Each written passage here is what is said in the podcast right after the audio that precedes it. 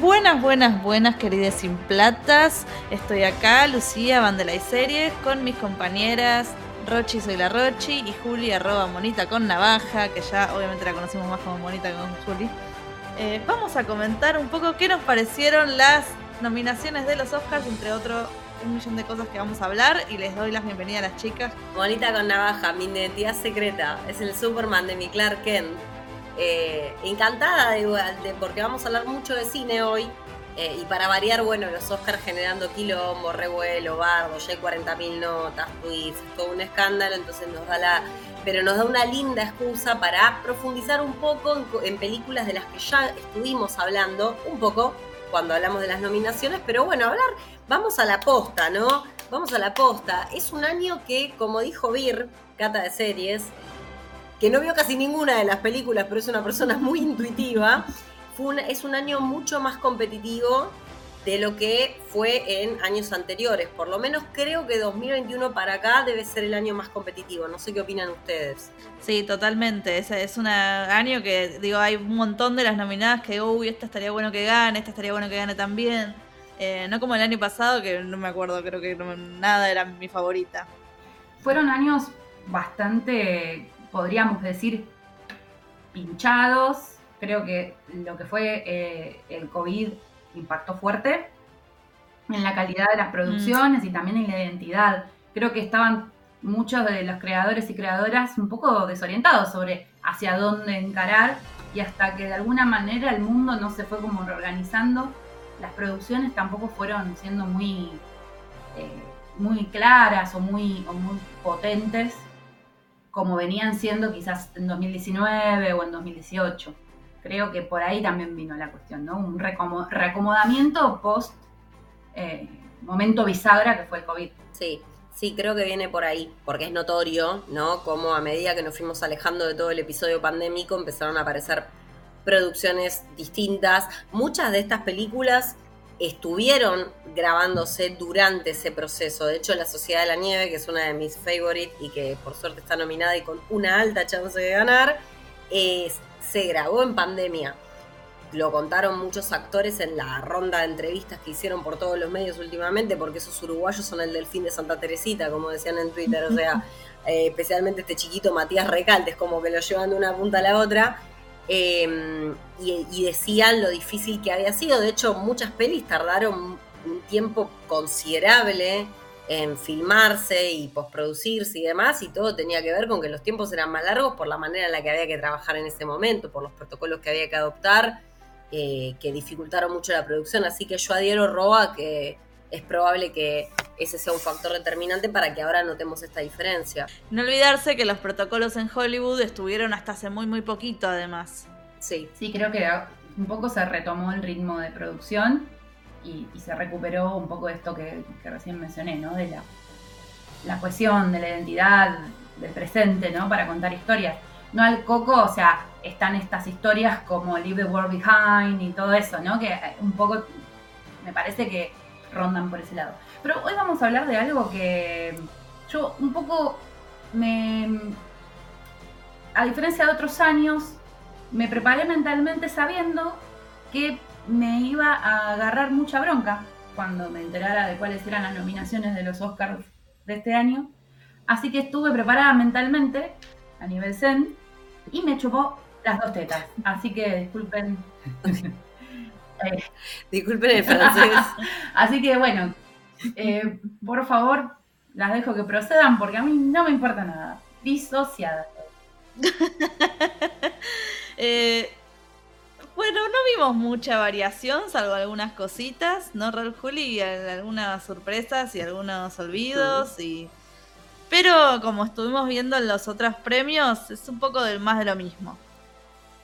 Sí, eh, me parece que las categorías principales repiten a lo loco, hay muy pocas variaciones, hay una que es polemiquísima, de la que ya vamos a hablar, porque es polemiquísima, porque es de la que se habló mucho eh, el día de hoy, pero en líneas generales ¿Cómo nos estamos preparando para, ir ya metiéndonos en tema, ¿no? Porque partiendo de mejor película, porque es desde mejor película donde empiezan a aparecer algunos interrogantes, ¿no? Fundamentalmente cómo puede ser, que es, algo que le robé a Germán, que hoy estuvimos hablando, que vos tengas 10 películas nominadas a Mejor Película y 5 directores. a las películas, ¿quién las hizo? El aire, el sol que sale todos los días, no se entiende bien, pero parece que esas pelis y esos actores y actrices reconocidos en esas pelis y esa producción y ese guion lo hubiera dirigido nadie. Entonces tener la mitad de las películas que sus directores no son reconocidos por la tarea. Empecemos por esa discrepancia que creo que es lo más jodido de los Oscar en hace muchos años, esto de, bueno, pero si la peli es tan buena, de hecho han entrado a mejor película, películas que por ahí no estaban nominadas en nada. casi ninguna de las otras categorías. Entonces, ¿qué es lo que hizo que esa película entre a la carrera de mejor si no está nominada ni la gente que la hizo, ni la gente que la protagonizó, ni la gente que la escribió?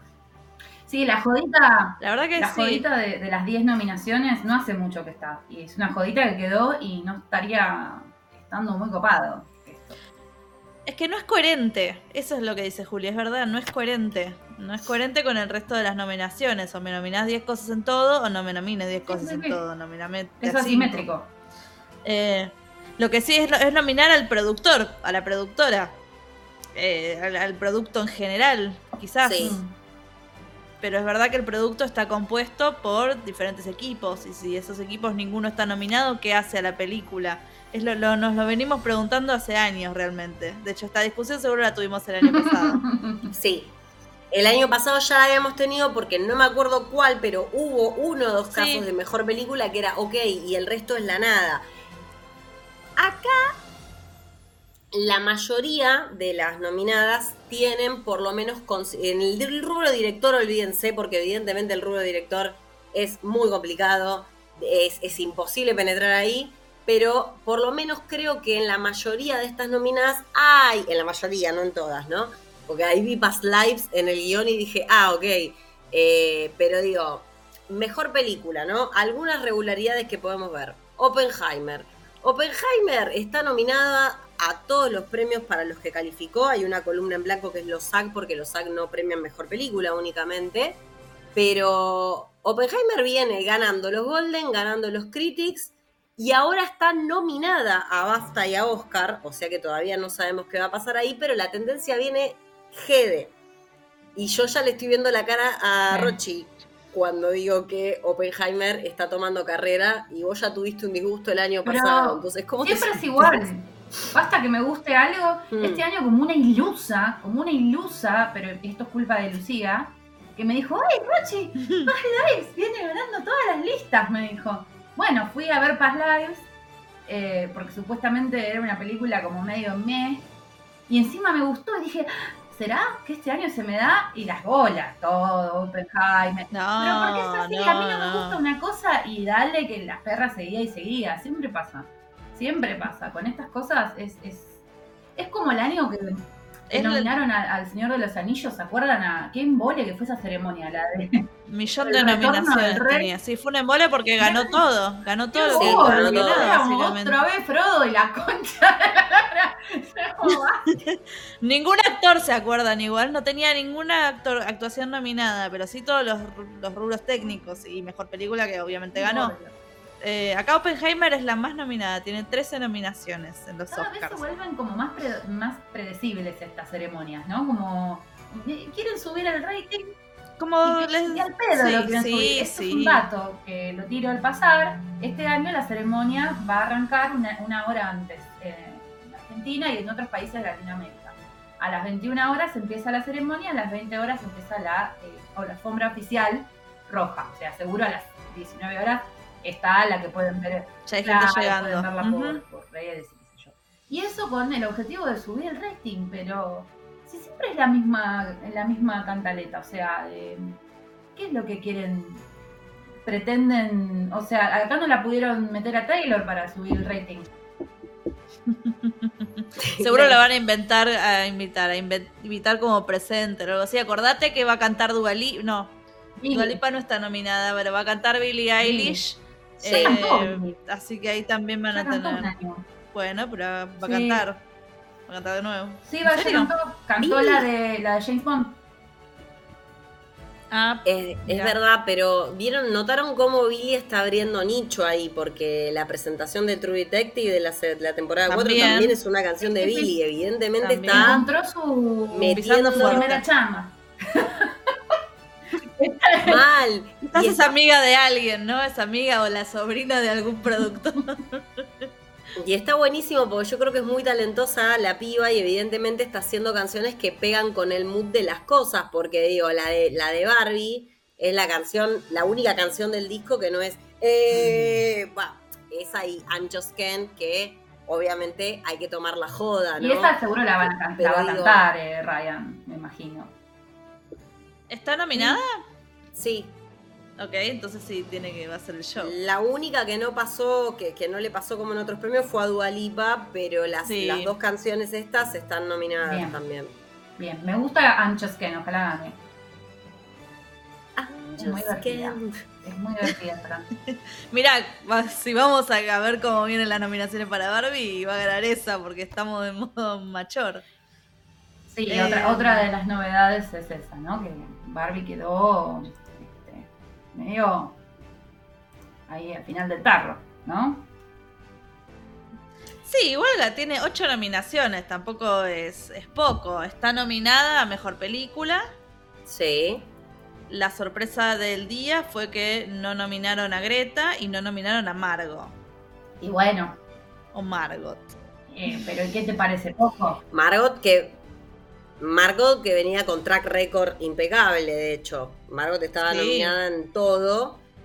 Lo que pasa es que eh, vamos a empezar por decir, o por lo menos esa es mi percepción, es un año muy difícil para Sí. Margot. Porque hay unas interpretaciones femeninas que son la puta hostia. Y si bien ella, bueno, acá, acá tenemos discrepancias sobre Margot Robbie, que cada discrepancia oculta una verdad, porque las chicas, yo les digo que a mí me parece que Margot está fantástica en todo lo que hace, las chicas me dicen que hace siempre el mismo papel, yo siento que no son excluyentes esas dos afirmaciones. No, seguro. Bueno, Darín seguro. hace, que hace no. siempre de Darín y lo hace bien, ¿ok? O sea, Ajá.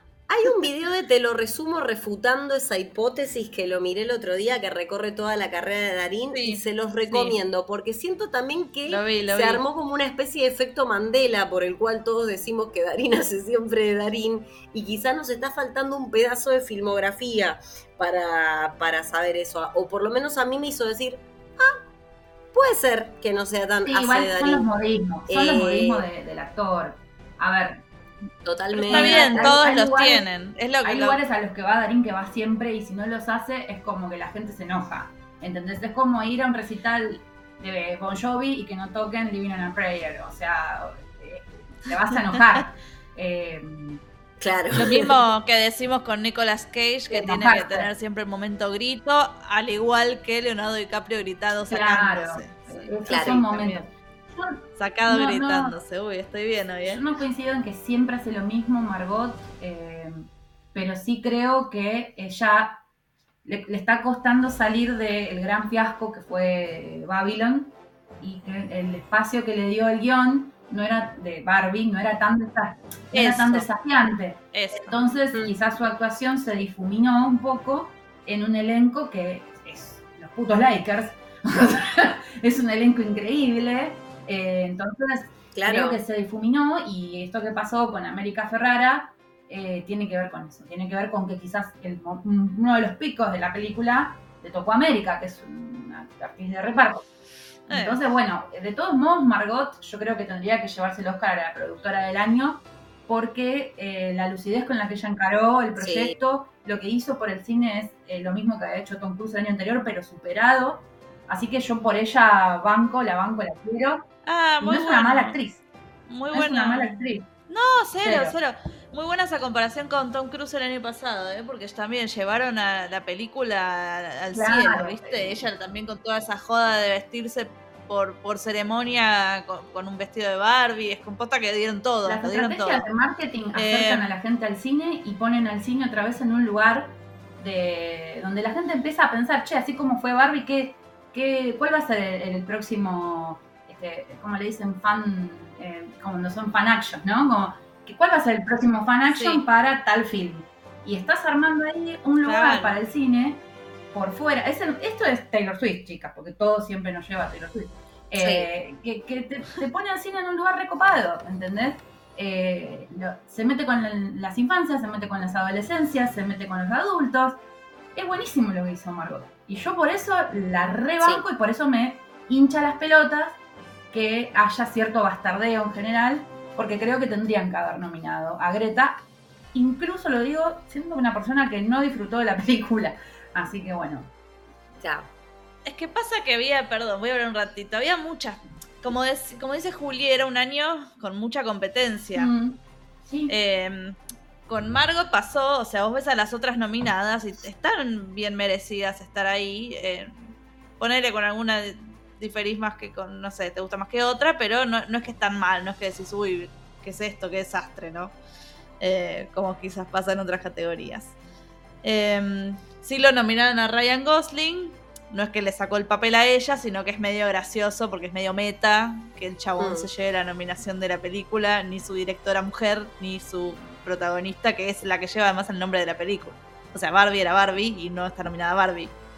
Eh, sí es verdad que leí por ahí, estoy de acuerdo, que el arco, el, papel más interesante quizás posta era el de Ryan Gosling, era Ken, tenía el arco, era más divertido, estaba mejor desarrollado, tenía mucho más lugar el que ella. escribió el guion un chavo. Ella quedaba un poco desdibujada.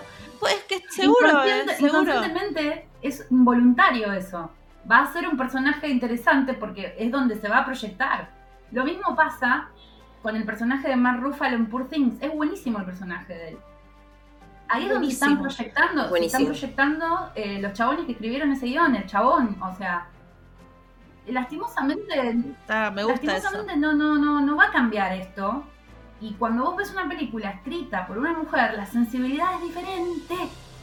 Eso pasó con Past Life. Sí, vos total. ves Past Lives, yo veía, lo que a mí me gustó mm. fue la sensibilidad femenina hiper mega realista, re jodida del cachetazo de realidad de elegiste tu carrera, elegiste tu país donde tus ambiciones tan altas se cumplieron, que el personaje del pibito se lo marca todo el tiempo eso. Ay, vos querías ganarte un Nobel, ahora que te querés ganar un Oscar, ahora que... O sea, ese, eso es la sensibilidad femenina, es tener que priorizar porque no podemos todo, ¿entienden? En cambio, en Barbie, y esto voy a citar a Tamara Tenenbaum, que le di una nota que me pasaron ustedes, chicas, no sé si fuiste vos, Lu o, Juli, ya a esta altura estoy quemada. La pasó, la pasó. Bueno, esa nota que hablaba sobre esto como de las muñequitas eh, que es, del cine y de los últimos estrenos en Priscila, en Barbie, bueno, de mitad de año, y en, en, esta peli Things, que tiene que ver con un fetiche masculino, una relectura, un desandar, un tópico que creó la masculinidad en cine, que es esto de Just Born Sexy, que lo vamos a hablar después, pero es un lugar completamente patriarcal. Y por más que vos le des vueltas, vueltas y vueltas, sobreanalices, va a haber igual machismo.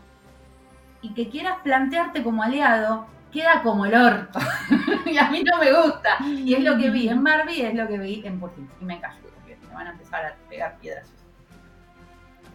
Yo también leí esa nota de Tamara. Siempre me gusta leer a Tamara.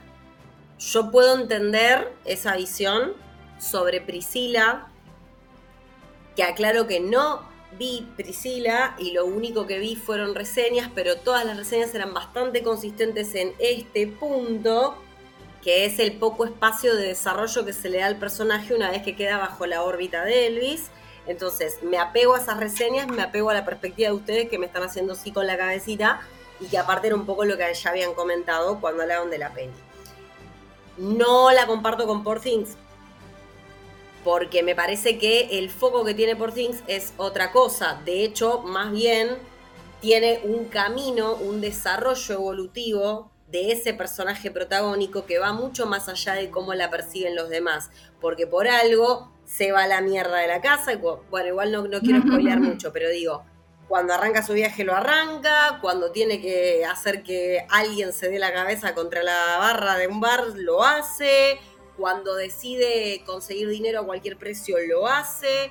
Cuando decide mm, estudiar, lo hace.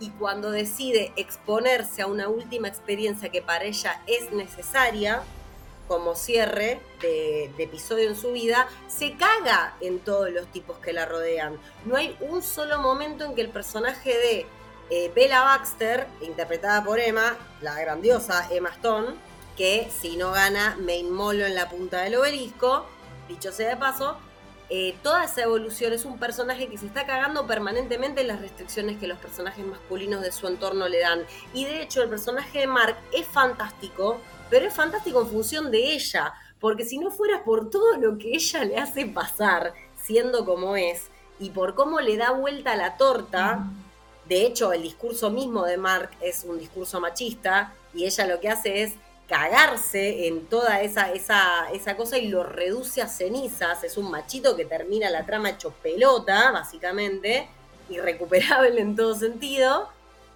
Me hace sentido porque Mark está nominado a Mejor Actor de Reparto y Emma, en, los Oscar puntualmente, ¿no? Porque en otros premios estuvo con Willem. Eh, hubo premios que los nominaban a los dos. Eh, Mark está nominado como actor de reparto y Emma está nominada como protagonista y es al mismo tiempo lo que explica que Ryan esté nominado como actor de reparto y que Margot no, porque efectivamente quizás la gran falla del guion de Barbie es que el mejor personaje, el mejor desarrollado, el que tiene los momentos más graciosos y el que tiene hasta la canción es Ken. Entonces ahí es donde yo digo que para mí no coincido en esa lectura, porque evidentemente Por Things hizo algo diferente porque Emma la está rompiendo, está nominada en todos los premios hasta la fecha y ya va pero Porque la película recae en el personaje de Bella. En Barbie no. En Barbie tenés a los Lakers, o sea, en Barbie tenés a, la selección, tenés un montón de personajes, tenés un ritmo casi neurótico de, de desarrollo de personajes, parece Marvel y en Vela no, Vela es todo, Vela está explotadísimo el personaje, eso está bueno. Yo, de vuelta, hago lecturas que son, puede para cualquiera parecer un sobreanálisis, pero hago lecturas que tienen que ver con eh, comparar cómo escribe una mujer un guion y cómo escribe un chabón un guion cuando hay contenidos relacionados a el feminismo. Porque esta película, de vuelta, no vamos a spoilear, eh, tiene eh, muchas prédicas, muchas demandas, muchas críticas, muchas visiones que son feministas. Y a mí me parece re atrevido que se metan con ciertas cosas. Eh, pero de vuelta, si yo me pongo ahora a debatir con qué cosas, yo a la gente en este momento le cago la película. Entonces yo no voy a ahondar mucho, pero a mí me parece que son cosas que son muy atrevidas, son muy delicadas y que las tiene que cuestionar una mina que a mí me vengas a enseñar cuántos, planes, cuántos pares son dos botas en lo que tiene que ver con la prostitución, para hacer joda sí, pero desde el lugar didáctico y todo eso, a mí me pareció que todo lo que había me pareció muy cuestionable, me pareció delicado, al pedo, extenso, eh, recursivo. Es como un periodo que en, la película en muchos momentos me parecieron demasiado largos, que se, ya, ya entendí, ¿viste? Es como el, ya entendí. Sin embargo, al mismo tiempo me gustó que Yorgo, haciéndole honor a cómo él es, debe haber dicho, che, yo esta película no le voy a meter explicaciones y recaps.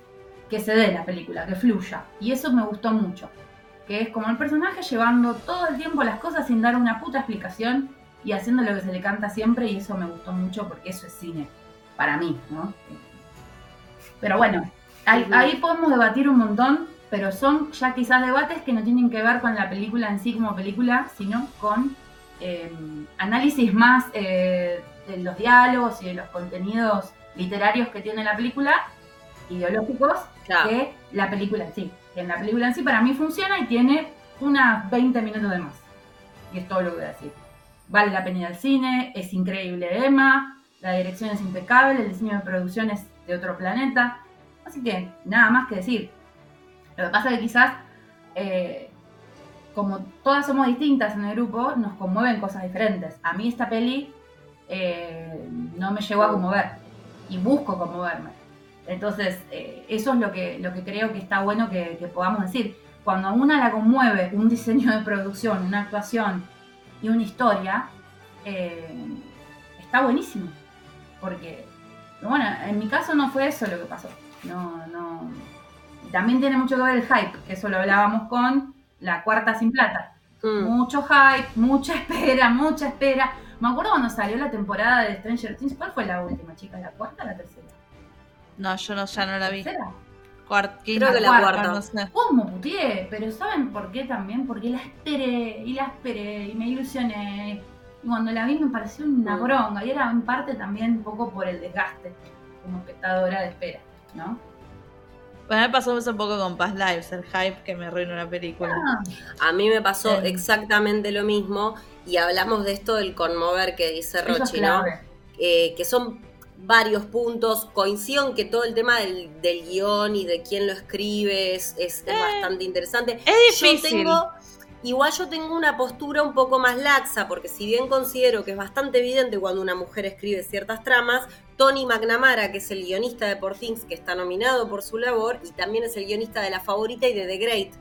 Y estamos Claro. hablando de, tanto de una serie como de una película que a mí me parece que tienen una carga feminista impresionante y la realidad es que nosotras no sabemos a qué accede Tony para escribir desde ese lugar. Claro, no Porque sabemos veces- si hay un equipo.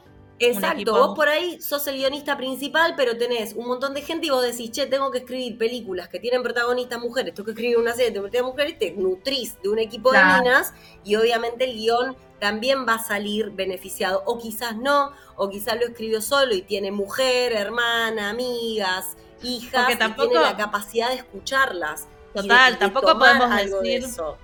Perdón, que los Perdona. hombres ya no pueden escribir mujeres o las mujeres no, No, pueden escribir sobre los tipos, porque tampoco podemos No, cruzarnos no, así. pero lo que estaba diciendo es en, en torno a las cosas que tienen que ver. A la- sí, ¿eh?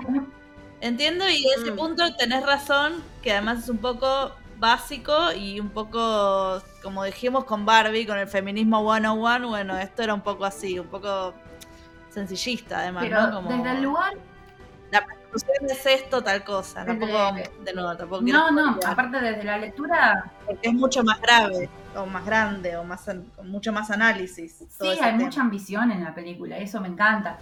Eh, eh, Sí. Y aparte también, igual tampoco creo, por ejemplo, que Por Things sea un femi eh, que Por Things, porque es lo que hablábamos del discurso de Barbie a nivel feminismo, que yo les decía, para una es simple, que está sobrepolitizada, sobre psicoanalizada, que tiene un montón de cosas, y yo por ahí lo que veía en Film Twitter era que de repente pretendían que Greta fuera Rosa de Luxemburgo. Creo que estas exactas palabras las repetí en el, en el episodio de. Sí, Y la verdad es que me parece, por un lado, iluso y por otro lado, elitista.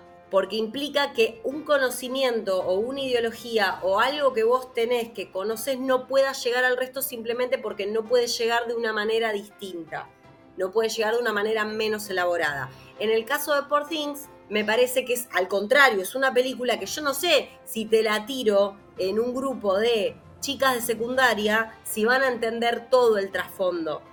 No me parece tan simple como Barbie. Barbie es más simple, más Sí. feminista y más al punto, pero para nosotras. Pero si vos, desde un lugar que no tenés esta, e- esta visión, ves el crecimiento de la mina, podés entender algunas cosas, pero hay otras que no. El acercamiento que ella tiene a la prostitución y todos los discursos que se dan dentro del burdel, spoiler. no, spoiler. Vuelvo para atrás. El acercamiento que ella tiene a la manera de hacer dinero y, lo, y las inquietudes políticas que le surgen en torno a la manera de hacer dinero y el rol que cumple la mujer, una de las mujeres que forma parte de esa parte de la película, no me parece que sea el discurso de América Ferrara. Así como tampoco minimizo ese discurso porque no sé si se dieron cuenta, pero es siglo XXI y evidentemente hay cosas que no se entienden. Entonces, si no se entienden, louder for the people in the back y vamos a la gente que no tiene ese marco teórico a tratar de contarle algo. Después vemos desde qué lugar, pero tratemos de llegar. Por lo menos esa es la perspectiva que yo tengo con respecto a, A mí me eso. pareció que eh, en, ese, en ese fragmento puntual de la película hubo un engolosinamiento innecesario. Además, Sí, se, la se- premisa no pudo salir, ¿no? Como que se metió ahí, no podía salir hasta que pudo salir. Y es verdad que es la parte como más larga y tediosa de la película. Estaba bueno, pero eh, quedó, hay se quedó ahí un cosas toque. que no, no pinchan ni cortan, podrían no estar. Y después también me pareció que eh, e- esta cosa de eh, que marca Juli está re buena, pero por otro lado, eh, la premisa de que vos hagas una peli con eh, una reescritura de Frankenstein encarnada por una chica, eh, es bastante fácil de que se desinfle si vos no le metes un poquitito más de eh, como núcleos de acción a la película en sus, en sus puntos de giro. Y Sí. entonces ahí es donde siento que se desinfla. Y es muy fácil que se desinfle cuando la premisa sencillamente es que ella eh, se decide a conocer el mundo, ¿no? Porque después es, es Mm, todo el Barbie. tiempo eh, son como estas lecciones que ella va adquiriendo y estas decisiones que ella va tomando en torno a lo que aprende. ¿Y, y qué más? Y entonces cuando aparece este último acto con el novio de Virginia, eh, que es el actor este, me olvidé el nombre, pero a ella le gusta mucho, es como que se che, bueno, pero esto es como que está acá al final, como problema, y está re bueno, no me lo esperaba, en, cuenta como plot twist, pero, pero pará, yo siento que boludearon 20 minutos. Entonces, a mí no me cierra Sí, no me cierra también. por ahí. En- me hubiera gustado que si no que la premisa hubiera sido lo suficientemente fuerte. Vos es muy difícil cuando vos tenés un personaje que te da tanto, porque lo que lograron muy bien es explotar al personaje, los pusieron a muchas cosas. Y eso está bueno, la exposición de lo- del personaje a muchas cosas, que es generalmente lo que le pasa a las películas con ambición, que no llegan a explotar lo suficiente el universo que proponen. En eso no hay una falla, para nada. Pero bueno, no se puede eh, todo en la vida, para mi gusto, y eh, Mm. esa fue mi sensación. Y después otra persona te va a decir, no, mira, a mí me fascinó tanto la película que no me di cuenta.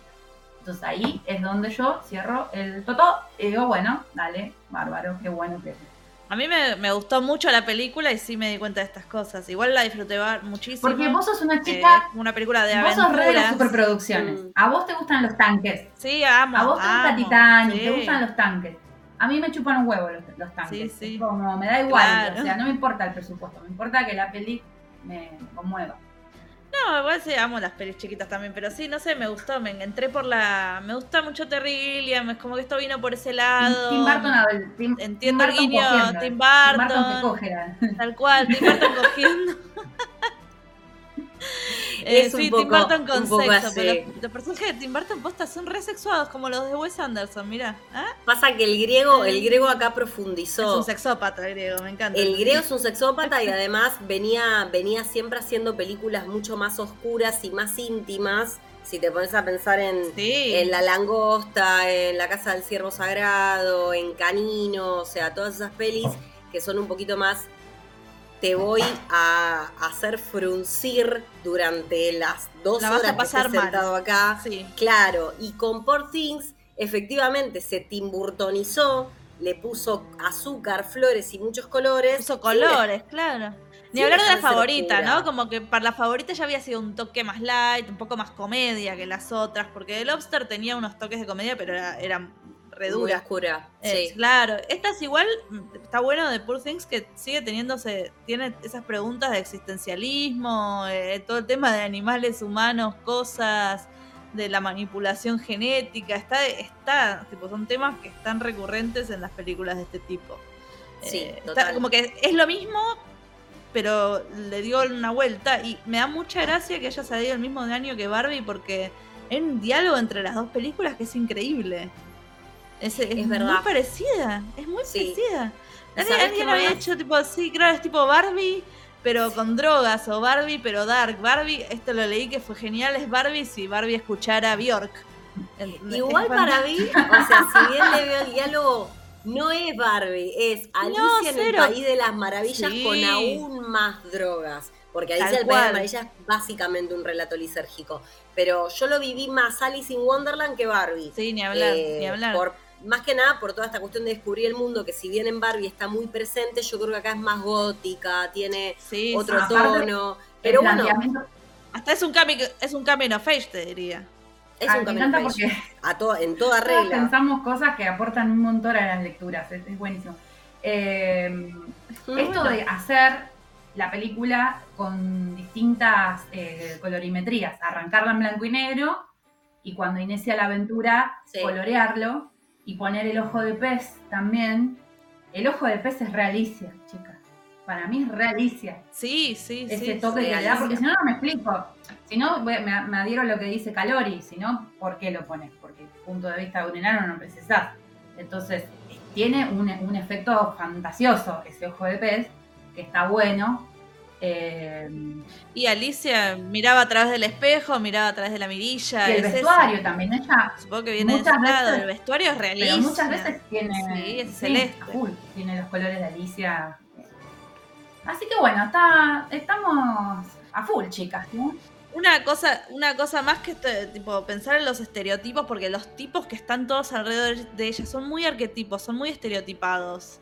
Sí. Eh, El científico loco, modo padre, ¿no? Porque es el- el- la figura paterna.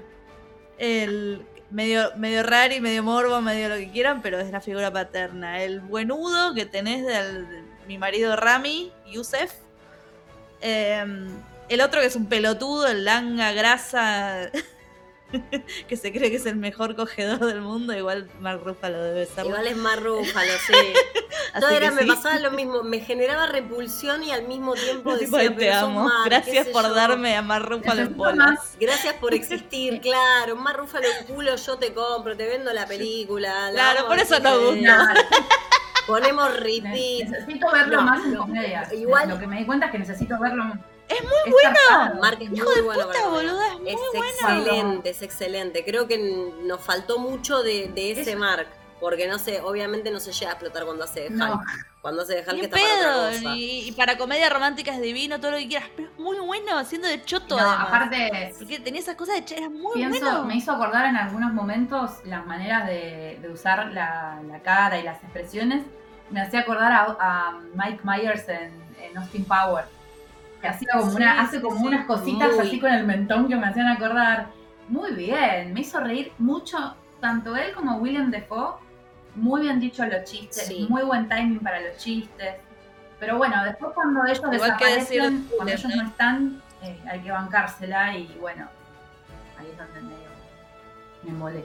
Pero ¿Saben qué más tienen en común? O sea, Barbie y Poor Things tienen en común varios puntos en los Oscars, porque tienen nominaciones en común, como peinado y maquillaje, obviamente están, diseño de vestuario, obviamente están, y te digo que en diseño de vestuario podría ir para cualquiera de las dos, depende de qué es lo que tengas ganas de elegir, porque son Ay. estilos completamente diferentes. Después está Wonka, que todavía no la vi, pero dicen que es muy colorida, muy musical y muy alegre, ya le daré una oportunidad. Está para ver por ahí, ¿eh? Está para ver por ahí, vamos a dar ese servicio. Está para ver Igual no ahí. le saques espectadores. Vos le sacás espectadores no, a Timothy. Chámame porque te cae mal. Lo odio. yo la quiero ver. Pobre Timothy. Sí, yo la quiero ver eso también. A ver qué onda. Porque dicen que, que está, que está interesante. No sé, habría que verlo. A mí, a mí me da, Eh, yo fijo bueno. demencia cuando está Timothy. Mi- Miro la peli, me, me olvido que él está, le pongo otra cara.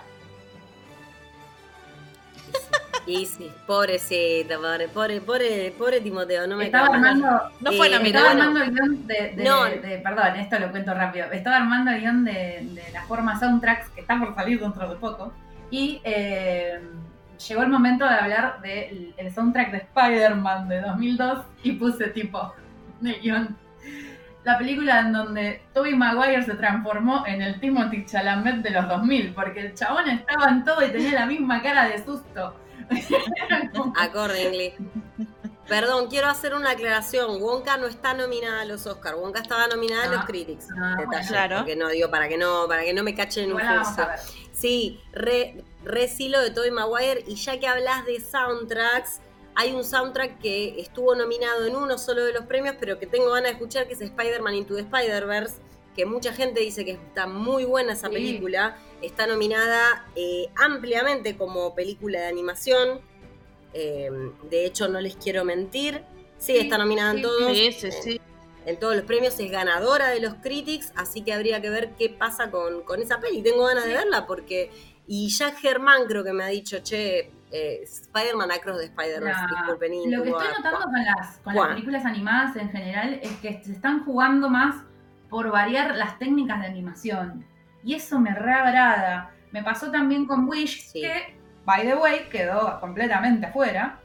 Eh, Sí. que Wish tiene una, una técnica combinada que me pareció preciosa, re dinámica para ver en cine sobre todo.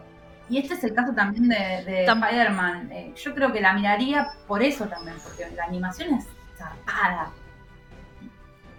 Bastante notorio, ahora que lo mencionas lo de Wish, que como película de animación estuvo nominada a los Golden y a los Critics, más no a los BAFTA o a los Oscar. Y, sin embargo, la que sí estuvo nominada en las, las cuatro premiaciones fue Elemental, Elemental, que no tiene realmente, no, no me ha asomado, no tiene muy buenas críticas. Entonces, a mí saben a qué me suena que tuvieron que elegir si darle algo a Pixar o darle algo a Disney, pero uno de los dos había que, y la mayoría de los premios se inclinaron por ir por Pixar. Yo no sé si es porque por la tónica más clásica de, una, de la historia de Wish o, digo tónica más clásica por un poco lo que vos me contaste. Tiene más que ver para mí con otras pelis de Disney que lo que puede tener esta de un fueguito y un agua que se aman. Pero, pero bueno, eh, es notorio que tenían que elegir una u otra y fueron por ahí. Y lo que me pone muy feliz y me agrada, ya que, ya que dijiste me agrada, es que en película animada, la nominada que viene también en todas las premiaciones y que ganó los Golden es El Chico y la Garza, que todavía no la vi, que estoy esperando a ir al cine sola con mi alma, porque para estas cosas no me acompaña la gente, pero quiero ir sola a ver a Miyazaki, a hacerlo de nuevo, y me pone re contenta que esté esa, me pone contenta que por lo menos un premio se haya acordado de nominar Susume, que es de otro gran director de, de pelis de anime, que es Makoto Shinkai. Em, como que sí, como que están saliendo, es, lo que es evidente es que decayó el poderío o la predominancia de Disney con respecto a lo que fueron, por ejemplo, los 90, que no importaba, que primero que creo que no, no existió la categoría película animada hasta un buen tiempo. Eh, y segundo que una vez que estuvo, era que estaba la de Disney, ganaba la de Disney. Y ahora no, ahora aparece Nimona que es una peli chiquitita que también me dijeron que está buena, aparece la de las tortugas ninja, aparece la secuela de Pollitos en Fuga, que no la vi, pero la necesito para vivir. Y, está nominada para los SAG, ¿no? Para los Oscars. Los Oscars, eh, lo más raro que hicieron fue Nimona y nominar Robot Dreams, que no me voy a extender porque si quieren se pueden ir a buscar la cobertura del Festival de Cine de Mar del Plata y ahí les cuento más, pero me puso muy contenta que la nominaran a pesar de que no tiene posibilidad alguna, ¿no? Pero es una linda nominación. Eh, igual quiero decir que Pixar es Disney, así que ahora es lo mismo, pero sí, qué sé yo, mantendrán distinta. Porque siempre, desde que Pixar es, Pixar, Pixar gana, ¿no? Eso. Pero justamente. Pixar existe, Pixar gana. Eso Pixar es, Disney. Pixar es Disney, pero también no deja de ser un estudio que hace otras cosas. Claro, porque vos ves las que son. La princesa, Las pelis del castillito, digamos, o sea, las pelis que son marca Disney van por un lado, que no hace que sean mejores ni peores, van por un lado, y las pelis de Pixar siempre tuvieron. Se la juegan un poco lo disruptivo, eh, otro tipo de animación, ahora es cada vez más parecida, pero otro tipo de animación, siempre tuvieron otra cosa las pelis de Pixar. Entonces se ve que este año han dicho, bueno, Disney, ¿quién te conoce? Bye. Y re loco tampoco que Wish, que la canción de Wish tampoco está nominada, porque Disney también siempre suele meter una canción. y encima es re linda la Igual mejor canción la canción nos había dicho que era linda, pero mejor canción también estuvo raro acá en los Oscar, porque había algunas, algunas como la canción Pitches de Super Mario Bros. Mm. O incluso Dance the Night de Dua Lipa, que la venían nominando. I'm Just Ken ganó los Critics. What Was I Made For, la de Billie Eilish, que es el momento emotivo, ganó los Golden. Y los Oscars se despacharon con, o sea, nominaron What Was I Made For, I'm Just Ken, y después se despacharon con otras películas que hasta ahora no habían sido nominadas. Una se llama eh, The Fire Inside, una canción de Diane Warren, que es de una peli que se llama Flaming Hot. Ni idea. Otra canción que es de Killers of the Flower Moon, que se llama Wasase, espero estar, no, seguramente lo estoy pronunciando mal, pero es una canción para mi, para mi gente, Song for My People y American Symphony, la película, con la canción It Never Went Away, eh, que, no, que son debutantes, que ninguno de los otros premios la tuvo en cuenta. Lo que ellos sí tuvieron en cuenta fueron las dos de Barbie. Dos. A Dua Lipa le dijeron también a Casa Pete. Chau, chau. Qué loco, ¿no? Qué loco, porque posta que es raro que no hayan nominado la de Wish o la de Lenny Kravitz, incluso para llevarlo, por favor. Me hubieran llevado a Lenny Kravitz. A mí me tiene la llena. De, de mínima. Llévamelo a podía, Le- ¿verdad? a la, gente tiene la bola llena, Lenny. Hay tanto, ya. Todo bien. El año ¿Qué pasado me hizo llorar encima el choto. ¿Se acuerdan? ¿Por qué? No. Ah, Ah, sí, eh, cantó, lo- cantó Los Muertitos. Sí, me- claro, los Muertitos la hizo hace él. daño, entre que, que está re bueno y que va siempre, que canta canción triste, basta, pongan a otro. Póngale cero. Quiero otra polémica, que para mí no es una polémica, es que Leonardo DiCaprio no está nominado a Mejor Actor. Qué alegría, Sí. qué alegría. Es un pesado. Ya está. Lo queremos mucho. Yo no lo quiero. Yo lo que, eh, lo que siempre digo es que, que ya lo decimos con todo, ¿no? Como, si, es- si ya venís haciendo como lo mismo, el mismo papel, ya me tiene un poco podrida cuando te nominan. Te amo Leonardo DiCaprio, te amo Robert De Niro, pero bueno. Contemos lo de, eh, lo de. Scorsese. Scorsese. El, el director vivo más nominado de la Un historia. récord. Le ganó Vamos, a Tincho. Spielberg. Le ganó a Spielberg por un premio. Incluso es el nominado más nominado de la historia, pero tiene un solo premio que creo que es por The Departed, si no me equivoco. Sí, es otro de los que están eternamente funados, viste, que vos decís, parece que lo nominan hacer odian. un chiste. Sí. Lo odian. Y, y, y- y qué llamativo que, por ejemplo, esto que vos decías, ¿no? De gente que la nominan por ser ellos, ¿no? Eh, yo no Como vi- cuando la nominan a Meryl. Cuando la nominan a Meryl, exacto, pero y- y- igual vos ya sabés que yo me, me agarro las Todo, piñas, pero es todo. es todo. Pero digo, Killers of the Flower Moon, y voy a hacer una pregunta muy delicada porque no la vi todavía. A ver. ¿Es para tanto o es porque Marty no tiene, porque nunca que Marty saque una, una peli va a estar afuera de los Oscar? O sea, es una peli que está muy bien hecha, todo está muy bien.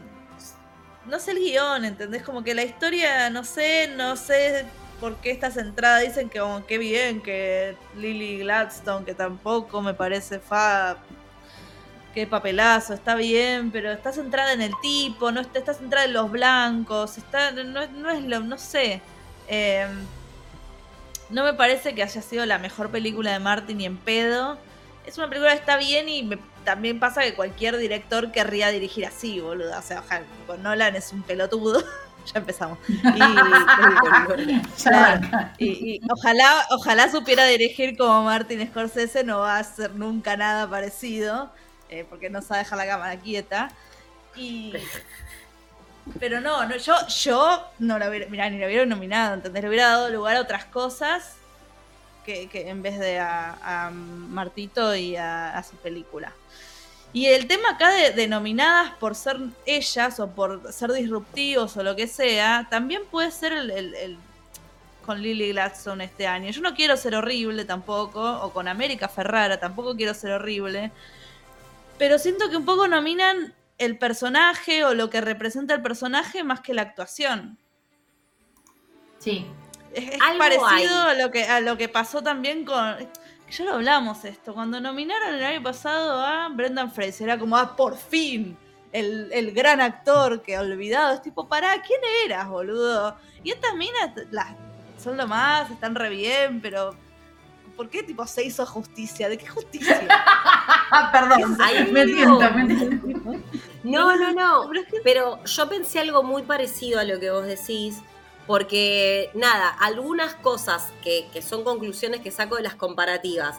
A Lily. Gladstone la vienen nominando en todos los premios, menos en los BAFTA, porque bueno, los BAFTA obviamente tienen otro foco que tiene que ver con la producción británica, entonces tiene sentido que por más que sea internacional, Emma no les fue indiferente. Pero fíjense el detalle.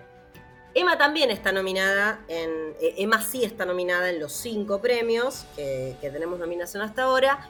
El único momento en el que Lily Gladstone compite contra Emma y gana es en los Golden, porque los Golden tienen dividido drama y comedia y Por Things fue a comedia.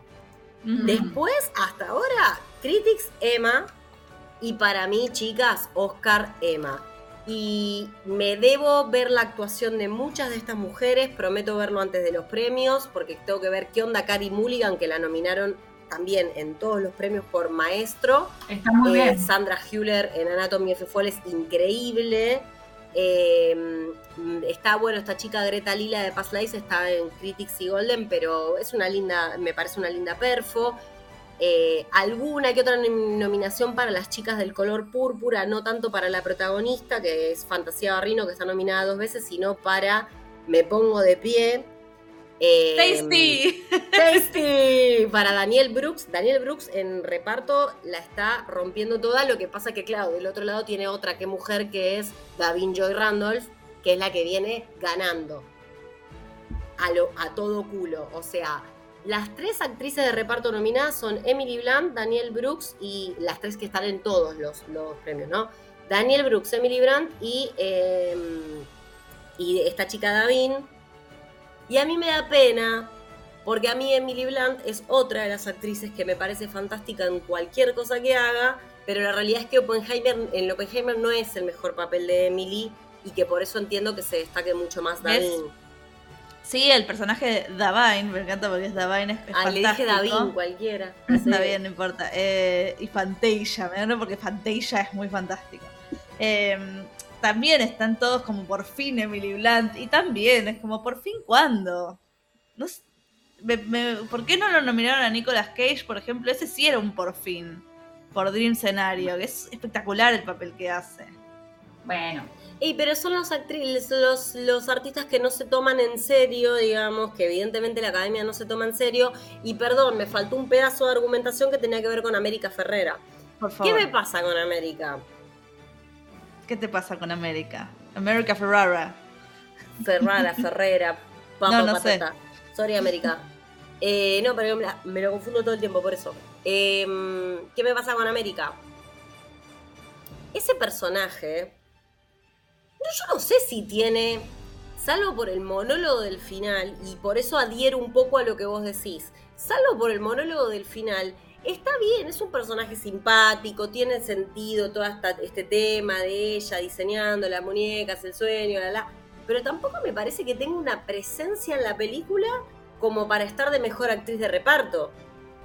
Eh, y es difícil porque digo, también el, el cast de Barbies era alucinante porque estaba Isa, porque estaba eh, la chica esta, la que hace de rabino de... oh, de Sí, coso. sí, ya sé cuál decís. La, chiquita de. La chiquita de. Bueno, estamos bien. De Sex Education.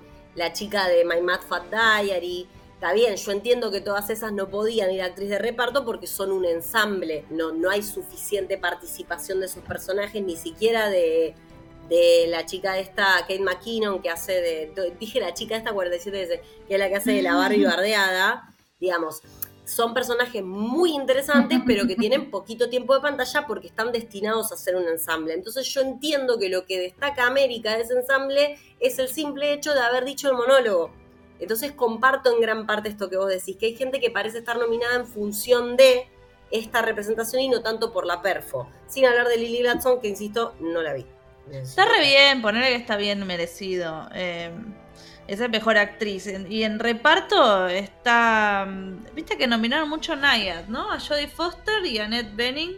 Sí, Estoy muy de acuerdo. Sigo bancando esa película y cada vez que me acuerdo me gusta más. más a Jodie que a. Annette, pero por muy poquito. Eh, Mira, hay un, sí. un solo premio en el que está Jodie y ella no, solamente Mira. para los eh. Y, y, No, por miento, ejemplo, para los critics. Saltburn, que fue muy polémica. eh, Rosamund Pike tiene un, un papel espectacular y ella está espectacular. Me hubiera gustado mucho más ella que America. America. Bueno, pero fíjate que los Oscar ignoraron completamente a Salborn. Y en Sí, los otros premios tampoco le dieron tanta pelota. Tuvo muy poquitas nominaciones. Donde más tuvo fue en los BAFTA. Lo cual tiene Porque todo el sentido del mundo. Claro. ujú. Porque es Eh, una eh, directora inglesa, vamos a decir eso. Eh, hubo un montón de. Priscila no tuvo ninguna nominación, ya dijimos Dream Scenario tampoco, nada para Wes Anderson. Eh, Air, ¿viste esa película, la de las zapatillas Nike? Que yo la pasé re bien, no, no te la hubiera nominado quizás, pero la pasé re bien. Que estuvo sorpresivamente nominada en casi todas las otras, eh, las otras premiaciones. Acá en los Oscars se la olvidaron también. Quiero hacerte una humilde corrección. Por favor. A Wes Anderson. Ah, sí. A Wes Anderson sí lo nominaron por The Wonderful Story of Henry Sugar. Esas Pero son las categorías. Porque es un audiolibro, ya lo vengo diciendo. Ah, ah, Tiene que estar nominada en los mejores premios a los audiolibros, no a los cortos. pero no es el que adaptaron para Netflix. Sí, es un embole. Es un corto. Ah, ah, ok. Es un corto leído.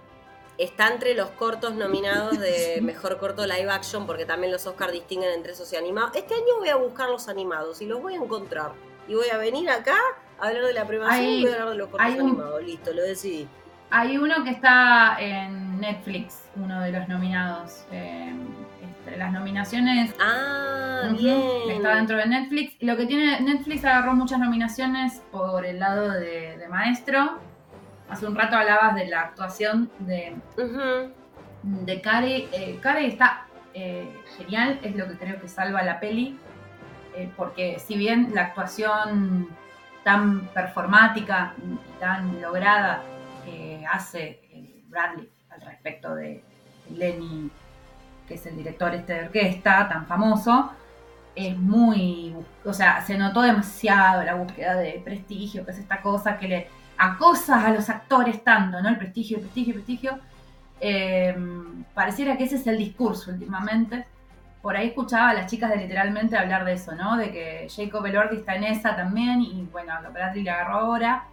Eh, en cambio, la actuación de Cara es más fluida, es muy emotiva. A mí me hizo llorar zarpado. Eh, creo que es lo mejor de la peli, lejos. Vale la pena ver la peli por ella. Y, y es lastimoso que no le hayan hecho justicia al personaje histórico y, la- y la- la- el peso histórico que tiene eh, Leonard Bernstein en- dentro de la música clásica. Es el primer director norteamericano de música clásica, siempre es un europeo. O sea, esas cosas no están marcadas en la peli. Ya hemos cagado encima de esta peli, ya hemos hablado. Eh, Sí. Así que bueno, nada. Eh, pero Cara está fantástica y muy bien merecida, pero bueno, yo creo que opino igual que, que Juli tiene que ganar Emma. Para Emma. Y bueno, Sí, quería, quería hacer Por un favor, agregado, 100%. es, quería agregar eh, lo importante que es la, la presencia trasandina dentro de, las- de los premios. Tenemos... eh, Por favor. Sí, está buenísimo. Tenemos representación eh, latinoamericana por el lado de Chile, eh, por el lado de la dirección de Maite Alberdi, que ya había estado nominada con La gente topo, ¿se acuerdan? Está nominada con eh, La memoria infinita en la parte documental y también está nominada la fotografía de eh, El Conde de Pablo Larraín. Así que Sí, tenemos, tenemos representantes. Y bueno, eh, dentro de mejor película extranjera que esté la película de Bayona con tantos actores eh, sudamericanos, no tenemos uruguayos, tenemos, tenemos argentinos, está muy bueno también. Así que eso lo, queremos- lo queríamos remarcar. No, sí, esto de iba a ver las películas de habla no inglesa. Mm. eh, que acá la, la- la gran perdedora Francia, que eligió otra película y no Anatomy of a Fall, eligió otra Pero película porque Francia- y no, no quedó esa película, no pero Anatomy of a Fall, porque son unos pelotudos, mentira. Ahora, No saben ganar, ¿no? Es ¿Viste que yo estoy muy en- contenta por ese traspié. Segundo. No, eh, el traspié francés es la segunda vez que un francés tropezando me hace feliz.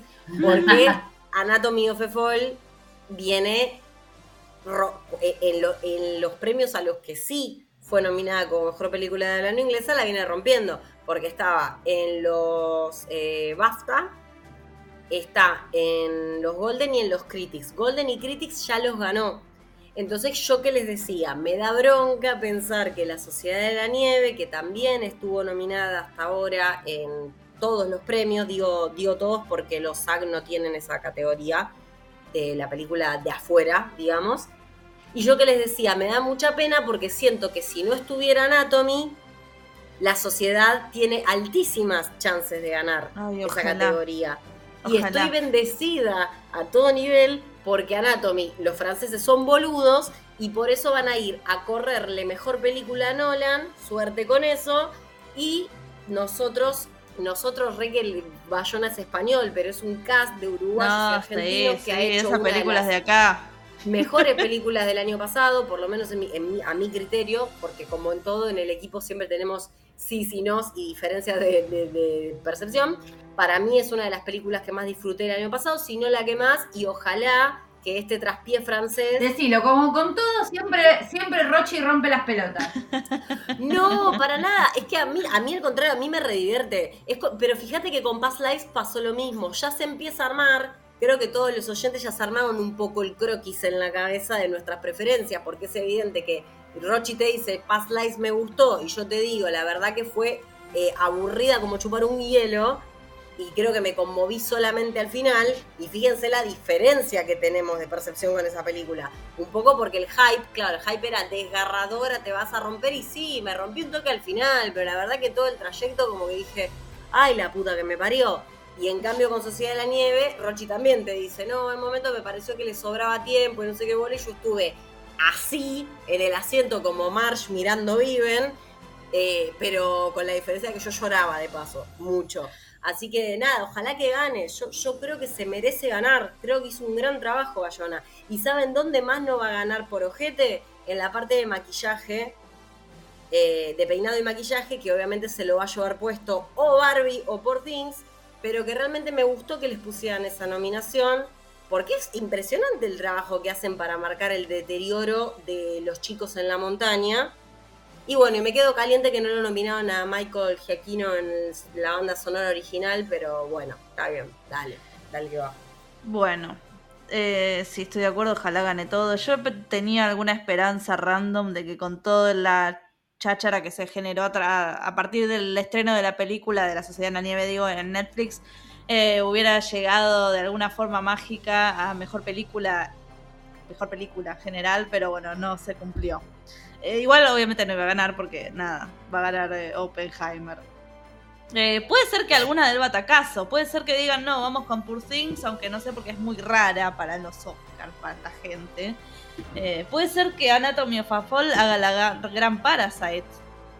¿Se imaginan?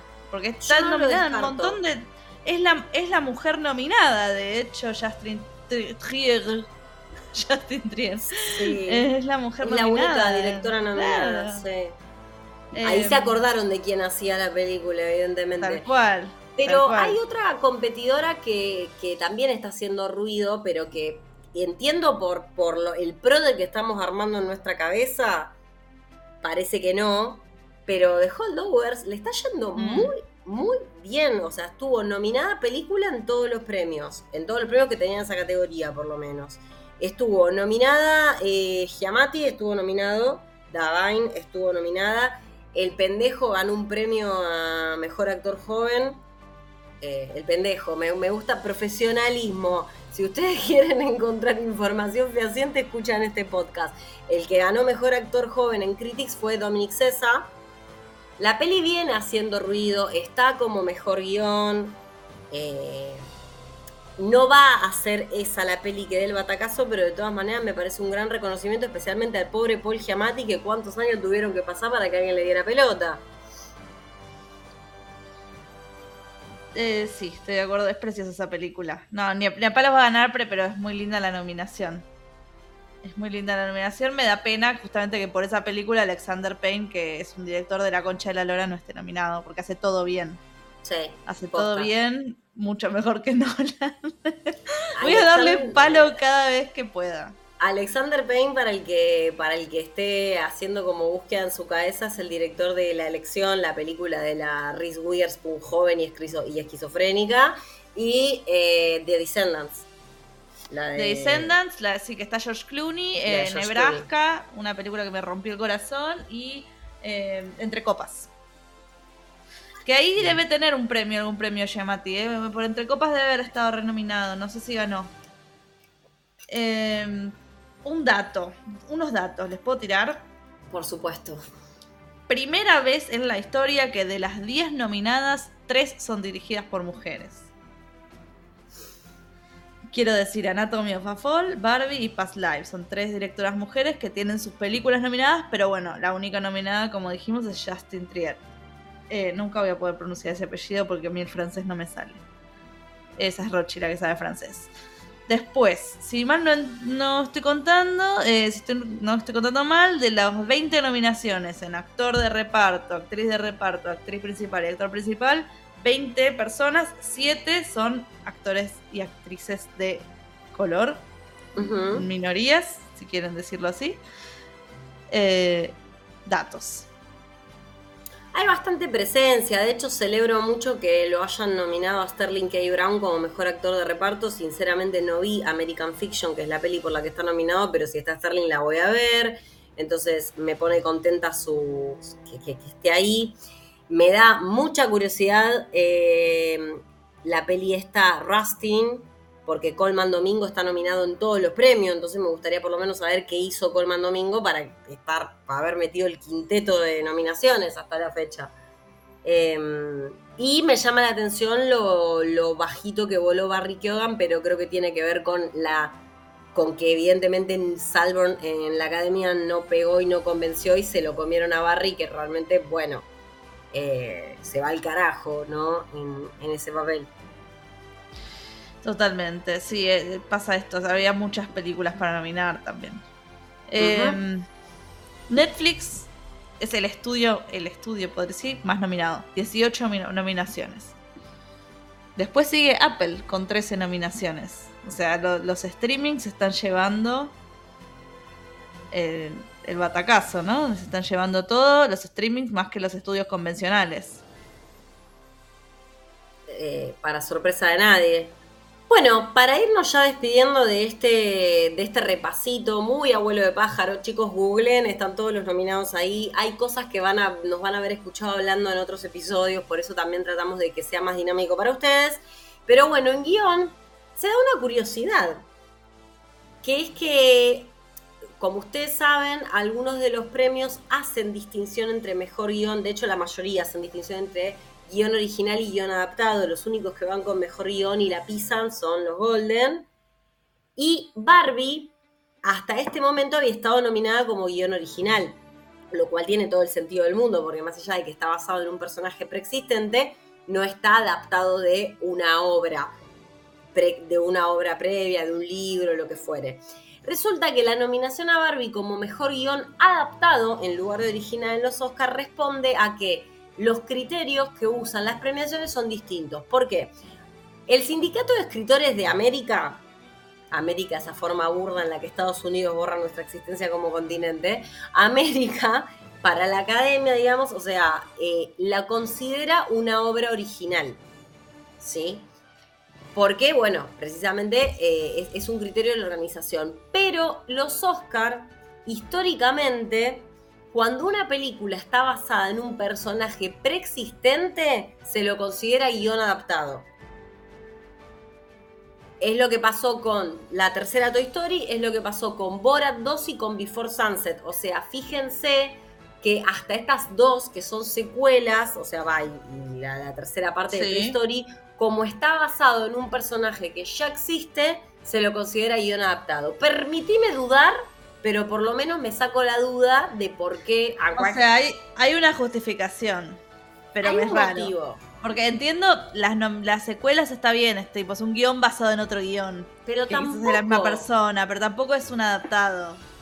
Se me hace raro porque. Tipo un libro, una novela gráfica, un cómic o lo que quieras. Claro, porque no deja de ser original. Son, son tres partes de una historia. Ni siquiera es un personaje Barbie, es una muñeca. claro. O sea, es un personaje las otras películas de Barbie, pero no es un personaje, no sé, es muy difícil. Sí, es raro el criterio, pero por lo menos ya sabemos lo que es, porque a mí me había llamado mucho la atención. Viste que lo primero que te dije fue adaptado de qué, Barbie. Claro, te digo, habrán querido hacer que no compita con algo, pero mira, Oppenheimer también es adaptado, seguro está adaptado en algún libro, la verdad que no tengo idea, no me acuerdo y no me tengo ni ganas de fijarme.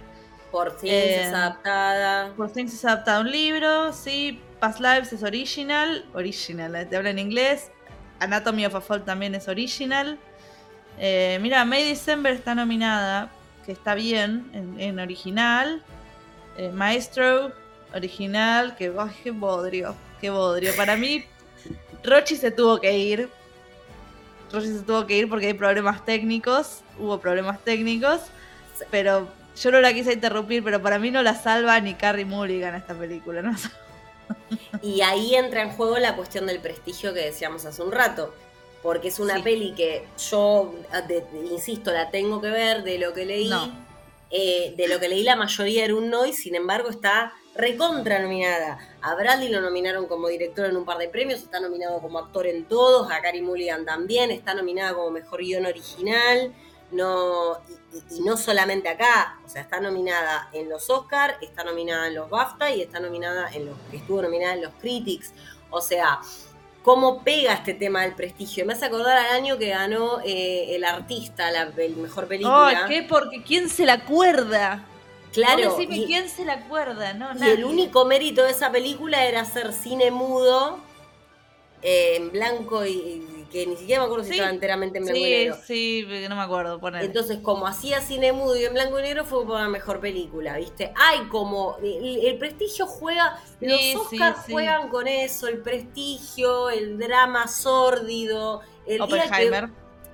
es más, si Poor Things ganara mejor película, cosa que veo muy difícil, sería una de las pocas veces, si no la primera, que gana una comedia, porque en toda Sí, regla No, sé si primera, pero pocas, muy pocas. tiene matices, pero es una película cómica. Yo tuve más tiempo riéndome que llorando, básicamente. O sea, pero, pero ya sabemos que los Oscar hay que leerlos en este código y el que se calienta pierde, chicos. Aparte, ¿a quién le importa lo que decían todo, todo viejo meado? Ni idea. Eh, pero pero es, es divertido ver también qué es lo que nuestra sociedad considera valioso en el arte, por lo menos en los grandes círculos, ¿no? Siempre está bueno ver cómo varían los criterios y, o cómo se sostienen a lo largo de los años porque te hace entender qué se entiende por arte en los circuitos más hegemónicos de nuestra cultura. Entonces eso siempre es interesante de ver, ¿no? Y cómo siguen siendo hegemónicos, ¿eh? Por más que se intente, que todos los años es como la primera vez que la, la minoría es como una mujer. jo- Otra vez, estoy harta de esas noticias. Como, ¿cuándo vam- vamos a, a no ser noticia? Claro. Cuando, ver, ¿Cuándo vamos a estar verdaderamente, cuándo vamos a estar verdaderamente incluidas, no? Posta, Eh, todas, es- esa es incluidas, incluidas. ¿Cuándo va a ser la primera persona negra en ganar? Estoy harta de eso, ya está. Y siguen pasando los años y nos seguimos quejando de lo mismo. Por eso también Rochi dice como que ya me la soban y un poco te aburre ya. Ya está. Sí, obvio, por supuesto. Eh, pero bueno, vamos a ver. eh, ¿Cuándo nos vamos a enterar de esto? ¿El 10 de marzo? 10 de marzo, domingo, dijo, dijeron, bien dijo Rosario que empieza antes, empieza a las 10, me parece como siempre, empieza a las 9 de la noche. Eh, no te debo por dónde la pasan, seguro TNT y probablemente HBO, como vienen siendo los otros premios. Bueno, vamos a traer cositas para que, para que juguemos, así que Ah, prepárense, cinéfilos, cinéfilas, cinéfiles, calienten sus motores. Eh, y bueno, y así concluye otro episodio de temporada de premios, eh, que creo que le hemos hecho honor. Mira, barrimos todas las premiaciones hasta ahora, ¿eh? todas las nominaciones y vamos a seguir, vamos a seguir con esto. Y cuando llegue el último, cuando lleguen los Oscar vamos a poder sacar aún más conclusiones de las que sacamos ahora comparando con los otros premios, ¿no? Porque ahí nos van a caer unas cuantas fichas. Así que nada, los esperamos en ese momento, ¿verdad? No se olviden que Sin Plata ni Forma es un podcast que lo pueden encontrar en todas, está en Spotify, pero lo encuentran en Apple Music, nos encuentran en YouTube, nos pueden escuchar por varias plataformas amigas, nos encuentran en Instagram como arroba Sin Plata ni Forma, en Twitter de la misma manera, arroba Sin Plata ni Forma. Eh, en esa red estamos menos concurridos, pero ya les vamos a ir trayendo un poco más de contenido.